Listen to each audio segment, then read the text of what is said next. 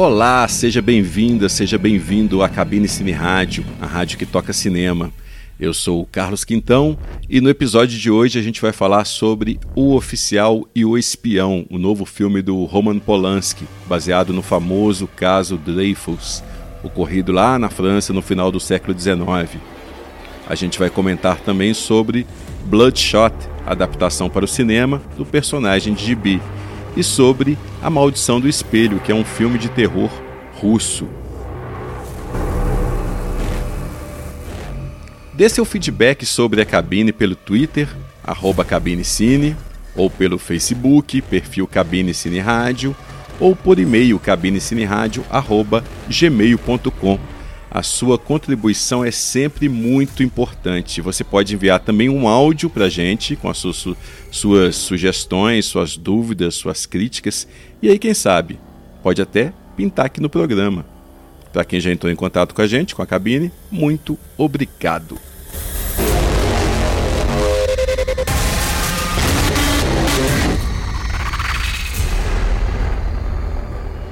Quando você pensa em alguns dos clichês do cinema de horror, você pensa em casa mal assombrada, no meio do nada. Você pensa também em aparição feminina completamente vestida de preto. Você pensa em bonecos aterrorizantes, em órfãos, em vultos no espelho, em jogos macabros, em maldições centenárias, em vinganças do além-túmulo, em ambientes úmidos e gotejantes, em adolescentes e crianças que são desacreditadas pelos adultos, enfim. A Maldição do Espelho é um filme russo que é quase uma paródia do gênero, pela quantidade absurda que reúne destes clichês numa única história. É, apesar do título nacional, o filme não tem nada a ver com o livro homônimo da Agatha Christie, né, que foi inclusive levado às telas em 1980 com a Angela Lansbury como a Miss Marple. Este A Maldição do Espelho, que chega agora aos cinemas, é um terror, em todos os sentidos. E ele é dirigido pelo estreante Alexander Domogarov Jr. E é uma continuação de um filme que eu nem sabia que existia, que é o A Dama do Espelho e o Ritual das Trevas, que foi lançado em 2015, inclusive, no Brasil. Não que precise conhecer o primeiro filme para a gente compreender o segundo. É tudo mastigadinho aqui. É, dois irmãos ficam órfãos de mãe após um acidente de carro que acontece logo na primeira sequência, né? Que aliás é outro clichê. E, e eles vão parar no internato no meio do nada. E lá eles conhecem outros personagens desajustados e eles descobrem sobre um jogo que envolve repetir três vezes na frente do espelho o nome de uma entidade. Pensa aí, não é o Candyman e você repete o nome e você faz seu desejo para que esta entidade ela apareça e realize seu desejo. Também não é o Wishmaster. A entidade, no caso, é a Rainha de Espadas, que é uma variação da Mulher de Preto né, e seus derivados. Claro que os desejos serão realizados, mas não da forma que os personagens imaginam. E a luta é contra o relógio para poder desfazer a maldição antes que o número de vivos chegue no zero. O filme ele parte de um de um tema recorrente no gênero, que é a não aceitação da morte, da necessidade do luto. Vários grandes filmes utilizam de uma forma ou de outra essa premissa. Por exemplo, Inverno de Sangue em Veneza, A Profecia, A Troca com George C. Scott. É, é possível você é, retomar temas comuns no gênero injetar vida nova nos mesmos, né? É o que provam esses filmes. Mas a maldição do espelho ele é todo contado da forma mais convencional e previsível possível, como se estivesse seguindo um manual. Ele não dá medo, ele não instiga, ele nem serve como comentário para um tema comum é, aos filmes de terror, que é esta não aceitação do luto. E para piorar, a distribuidora brasileira ainda optou por dublar em inglês a cópia legendada disponível por aqui. Então um filme russo, foi gravado em russo, mas a gente assiste um filme legendado em português, porém falado em inglês, dublado. E é uma dublagem pavorosa, mais pavorosa do que o filme. E tirou do filme o único elemento original que é a língua no qual foi rodado. Né? Enfim, um fracasso em todos os níveis. É, não foi desta vez que, que conseguiram fazer jus à tradição russa de histórias sobrenaturais. Se quer conhecer um exemplo bem mais memorável dessa tradição, procura pelo filme Vi, V-I-Y, Vi O Espírito do Mal, produzido em 1967 e que é baseado num conto do Nikolai Gogol. Esse filme chegou a sair em DVD no Brasil e ele foi inclusive recentemente relançado em Blu-ray lá fora, então não acho que deva ser tão difícil encontrá-lo. Vi O Espírito do Mal, assim você vai ter uma, um contato mais, mais memorável, mais interessante com, com essa tradição russa de, de histórias de fantasmas.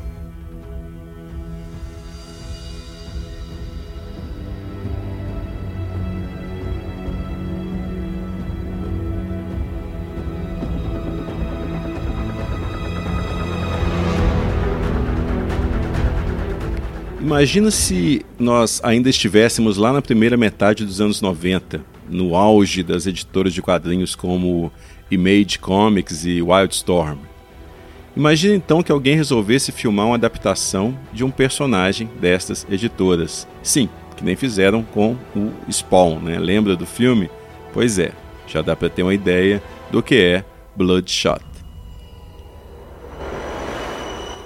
O filme é uma adaptação da, da história em quadrinhos homônima, né, da HQ homônima, criada pelo Kevin Van Hook, pelo Don Perlin e pelo Bob Layton, lá em 92.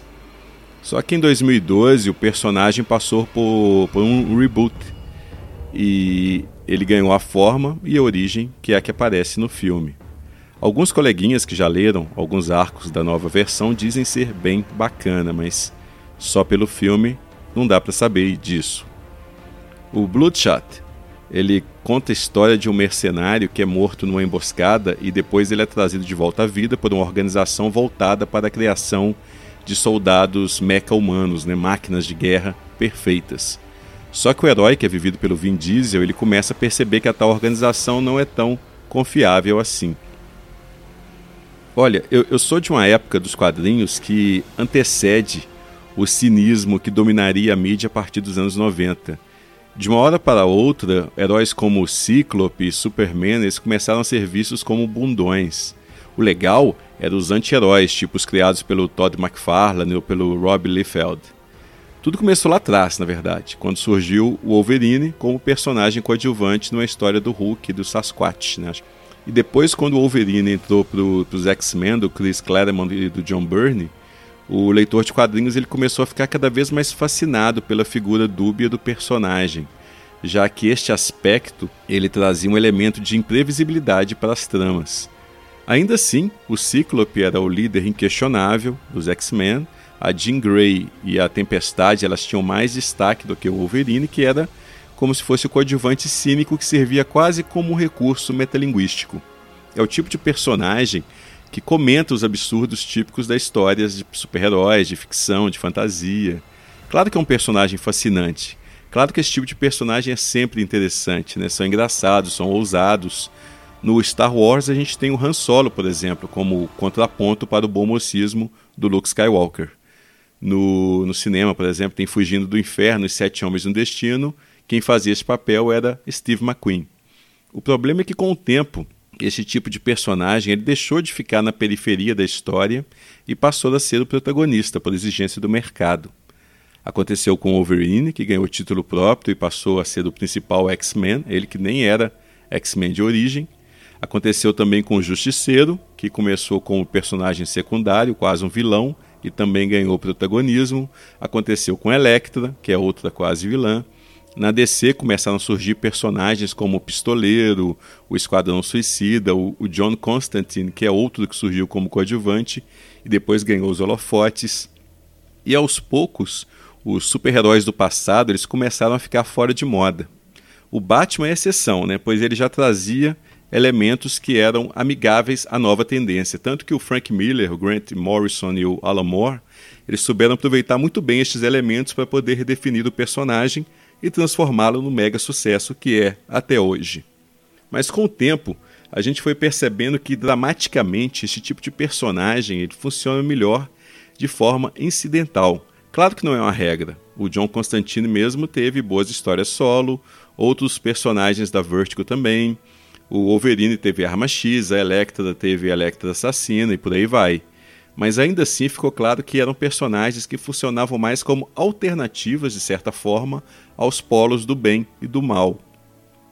Só que o sucesso estrondoso de vendas né, dos gibis desses personagens diziam algo diferente para os editores. Daí o surgimento de editoras inteiras voltadas para esse tipo de personagem, como, como a Image, por exemplo. E também o surgimento de personagens como Cable, Deadpool. Quando X-Men chegou ao cinema, o Wolverine era definitivamente o personagem principal. O coitado do Cíclope virou um banana, que era a forma como o fã de quadrinhos moderno via tanto ele como Superman, Capitão América e vários outros. O, o Bloodshot ele é fruto desta, desta época cínica.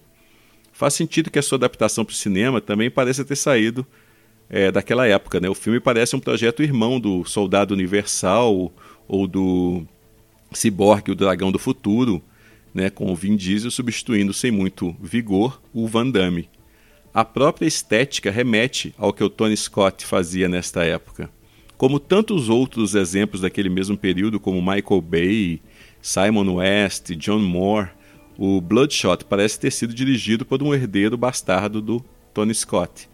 E como todos esses herdeiros que eu citei, o diretor do, do Bloodshot, que é o David F. S. Wilson, ele não tem um pingo do talento do Tony Scott para coordenar as cores, o movimento, as cenas de ação.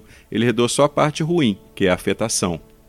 O tal do David Wilson, ele veio da indústria de games, o que também faz muito sentido, já que o filme, o Bloodshot, ele lembra muito aqueles trechos de games onde a gente tem de ficar esperando a história ser contada antes de passar para a próxima fase. A atriz principal, a Isa Gonzalez, ela parece inclusive a protagonista do Final Fantasy, o filme, vocês lembram? Aquela animação digital que pretendia ser fotorrealista. Pois é, a, a Gonçalves ela me lembrou bastante aquela personagem, inclusive na, na expressividade. E o roteiro ele tenta inserir alguns comentários sobre a própria natureza do clichê, como quando um personagem comenta sobre um vilão que nos é apresentado ao som de Psycho Killer do Talking Heads. Só que esses comentários eles soam tão cínicos quanto o próprio filme e o próprio personagem Bloodshot. Bom, a gente aproveita a deixa então para dar uma pausa ao som de Talking Heads.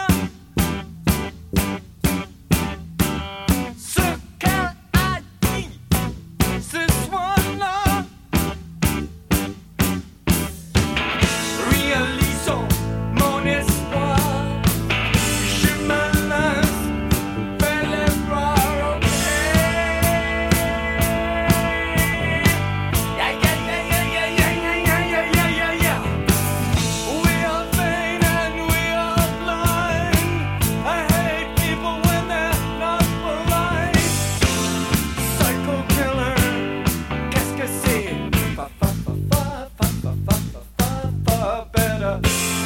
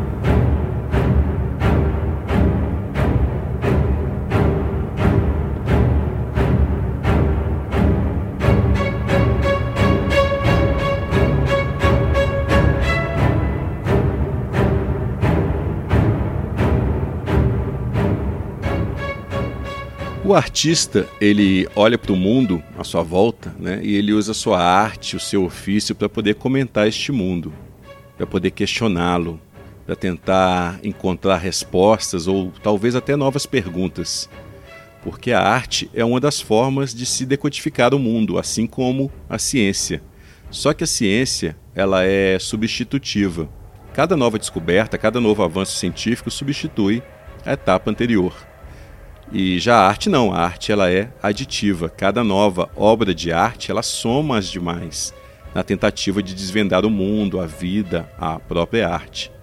Cada nova obra de arte ela tem a sua própria verdade e com isso ela não invalida a verdade da outra.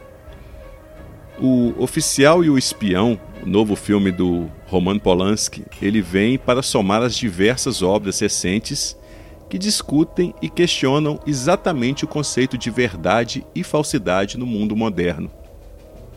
Vários destes filmes a gente já comentou aqui, né? O, o Preço da Verdade, do Todd Haynes, Os Segredos Oficiais, com a Kira Knightley, do, do Gavin Hood, é o caso Richard Jewell, de Clint Eastwood, é, Luta por Justiça também, com Michael B. Jordan, Martin Eden, que a gente comentou na semana passada, enfim. O Polanski aqui no, no Oficial e o Espião, ele se aproveita de uma história real, já adaptada por diversas vezes para o cinema, que é a do caso Dreyfus, que ocorreu no final do século XIX. O Alfred Dreyfus ele foi um capitão do exército francês condenado à prisão na Ilha do Diabo sob acusação de espionagem para os alemães. A primeira versão cinematográfica da história, curiosamente, foi realizada em 1899, que é exatamente o ano em que o Dreyfus foi enviado à Ilha do Diabo. Essa versão ela consistia em 11 pequenos filmes, de poucos minutos de duração cada um, no estilo docudrama, né, que é quase um antepassado do noticiário cinematográfico e televisivo. E ele tem uma curiosidade porque esse filme foi realizado durante o julgamento, durante né, as várias etapas do julgamento. Então acompanhou, né, eu não digo que nem que seja ao vivo e nem em tempo real, mas acompanhou paralelamente o desenrolar daquela história que comoveu toda a sociedade francesa. E o curioso é que o diretor dessa versão é o Georges Méliès, que ficou famoso trabalhando uma estética bem diferente do que ele apresenta nesses pequenos filmes, né? O Jorge Méliès, que é o, o primeiro grande mágico do cinema. E em 1937 foi lançado também nos Estados Unidos A Vida de Emile Zola, que é uma grande produção hollywoodiana, dirigida lá pelo alemão William Dieterle. E esse filme chegou a ganhar o Oscar de melhor filme. E traz o Paul Mooney, que foi o Scarface original lá do Howard Hawks, e como personagem título, que é o escritor francês Émile Zola, né, autor de obras como Germinal, por exemplo. E apesar do filme focar na vida do escritor, boa parte é, da, da, duração do, do, do, longa ela acaba se concentrando no envolvimento do Zola na defesa do capitão Dreyfus. Inclusive quando o Emile Zola escreveu o, o famoso artigo intitulado Eu Acuso, onde o Zola denuncia a farsa conduzida pelo exército e pelo governo para condenar o Dreyfus. Eu Acuso, ou J'accuse, é também o título original do filme do Polanski. A vida de Emile Zola nem é um, um, um bom filme, mas serviu para poder levar ao público americano este que foi um dos maiores escândalos jurídicos ocorridos na França. Outras versões da história foram realizadas, incluindo uma famosa versão inglesa dirigida e estrelada pelo José Ferrer, em 1958, e também teve outra que foi feita para a TV em 91 com direção do Ken Russell e trazia o, o, o Richard Dreyfuss, que não tem parentesco nenhum com Dreyfus, trazia o ator no papel do coronel Georges Picard, que é vivido no filme do Polanski pelo Jean do Jardim, né, que fez fama internacional com O Artista, pelo qual inclusive concorreu ao Oscar. O Picard é o oficial que descobre que o Dreyfus foi vítima de uma série de erros investigativos e judiciários e que foi condenado praticamente sem provas. Ele descobre ainda que o verdadeiro espião está em liberdade e está em plena atividade. Quando ele leva as descobertas dele para os seus superiores, hierárquicos, né, os superiores optam, obviamente, por ignorar, já que assumir o erro significaria desencadear um grande escândalo para as Forças Armadas e também para o sistema judiciário da França, e, claro, para os responsáveis diretos pela investigação e pela condenação de um inocente. O Polanski utiliza o caso Dreyfus para poder expor toda a intolerância, todo o preconceito, todo o falso moralismo, a hipocrisia, não daquela época, e sim de hoje. O oficial espião ele fala sobre o mundo de hoje.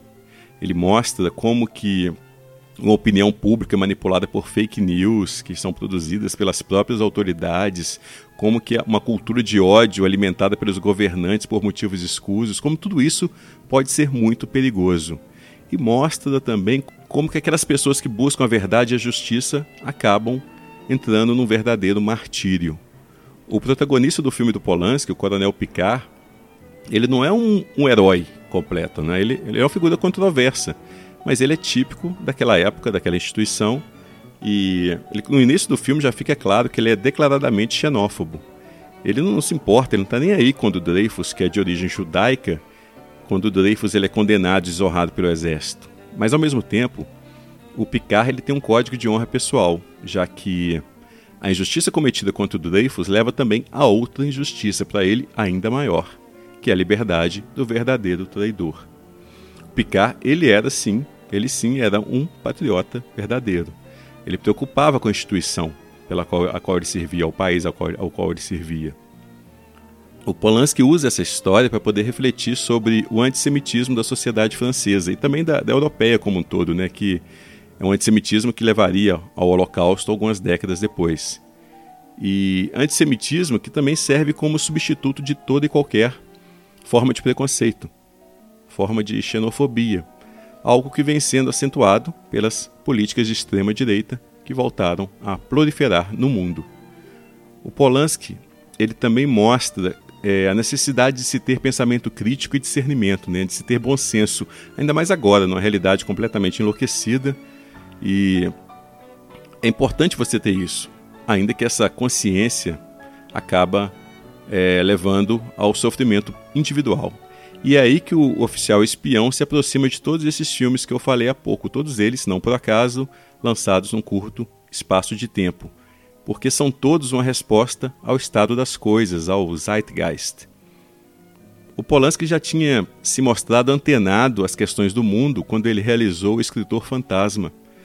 Né? É um filme que, que explorava de forma mais enviesada do que aqui no, no Oficial e o espião, ele já explorava as mentiras dos governos Blair e Bush.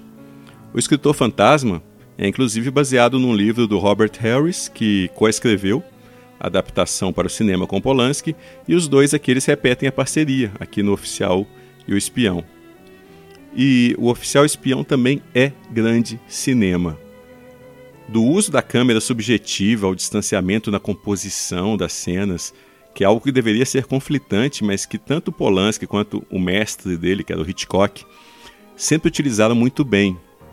E também na utilização da música do Alexandre Desplat, na forma como enquadramentos e movimentos sutis de câmera introduzem informações relevantes para a narrativa, na fluidez e na segurança na condução da história, na atenção aos detalhes. Tem uma, uma cena no início do filme e outra no final que são os dois momentos em que o Picard e o Dreyfus se encontram. E é o primeiro né, e o último encontro que a gente presencia entre os dois. E existe uma diferença no olhar entre de, um personagem para o outro. E essa diferença diz tudo sobre alguém que confrontou o seu próprio preconceito. E, enfim, o oficial ou espião é um trabalho de um mestre em seu ofício, né, de um artista que decodifica o mundo à sua volta para que nós possamos nos decodificar. A gente vai ficando por aqui. Muito obrigado pela sua audiência, pela sua atenção e semana que vem tem mais. Eu sou o Carlos Quintão e a gente encerra as atividades aqui na cabine com o tema musical de O Oficial e o Espião, composto por Alexandre Desplat. Até!